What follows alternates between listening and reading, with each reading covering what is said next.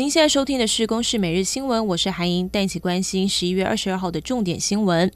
首先关心蓝白合进展，国民党总统参选侯友宜提出重新判定九份民调，民众党黄珊珊上午表示，这只是把彼此的争执点放大在媒体前面，看不到对合作有何帮助。不过柯文哲说还有两天不用紧张，下午公布了不分区名单，由前台北市副市长黄珊珊名列第一，前立委黄国昌排第二，而黄珊珊也前往中选会代替柯文哲领表。另外，红海创办郭台铭透过联署取得总统参选资格，下午也由副手搭档赖佩霞前往中选会领表。日本东京、大阪等地近期是流行 HHCH 软糖，食用之后会产生近似吸食大麻后的刺激性反应。这款药品在日本还没有被列入管制的药品，但由于近来发生多起民众食用后身体不适送医的案件，也包括到日本旅游的台湾人。食药署表示，目前我国尚未列为毒品，但是民众如果擅自输入贩售，可依食安法最高处两亿元的罚锾。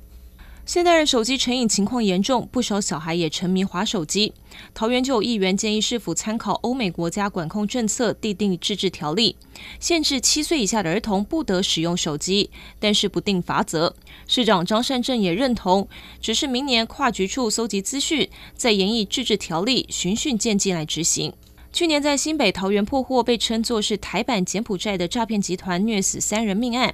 诈骗集团的高层干部 S 姐还有查董被控分别犯下三百二十八罪，还有三百二十一罪。士林地方法院今天是一审宣判，两人无期徒刑，褫夺公权终身，而其余的成员则各判一年两个月到二十九年六个月不等。以色列跟哈马斯二十二号是达成了休战协议。哈马斯以手中的五十名人质交换关在以色列监狱的一百五十名巴勒斯坦妇女儿童，双方休兵四天。